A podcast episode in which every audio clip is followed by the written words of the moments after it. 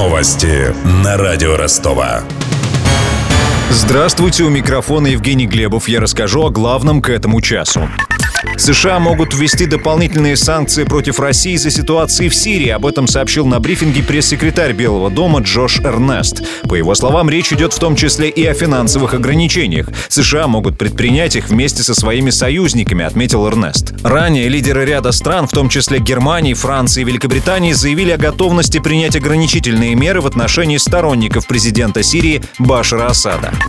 Наказание за некорректное поведение зрителей на спортивных матчах предлагают ужесточить. Соответствующий законопроект внесло в Госдуму правительство. В частности, предусмотрено увеличение штрафа с 20 до 40 тысяч рублей, а также установлена административная ответственность в виде ареста от 10 до 15 суток. Кроме того, прописаны и наказания для иностранных граждан – штраф и выдворение из страны.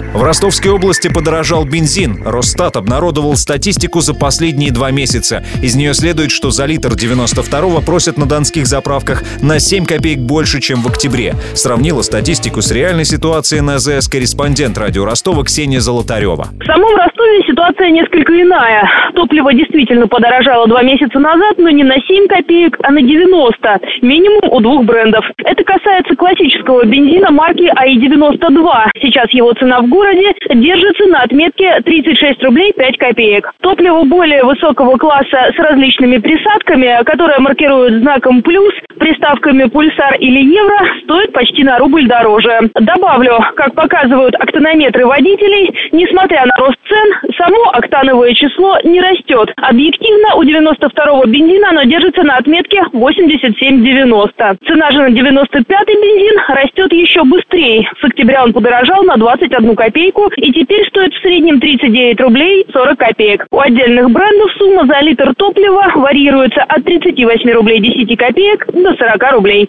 Самый дорогой на юге России бензин в Симферополе. Там литр 92-го стоит 38 рублей 70 копеек, а самый дешевый в Волгограде стоит 35 рублей 84 копейки.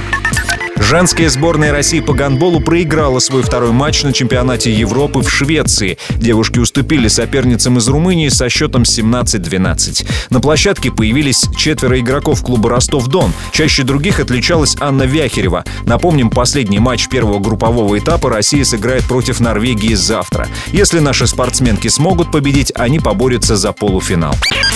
У меня вся информация к этому часу. У микрофона Евгений Глебов. Над выпуском работали Денис Малышев, Данил Калинин, Ксения Золотарева и Александр Попов. До встречи через час.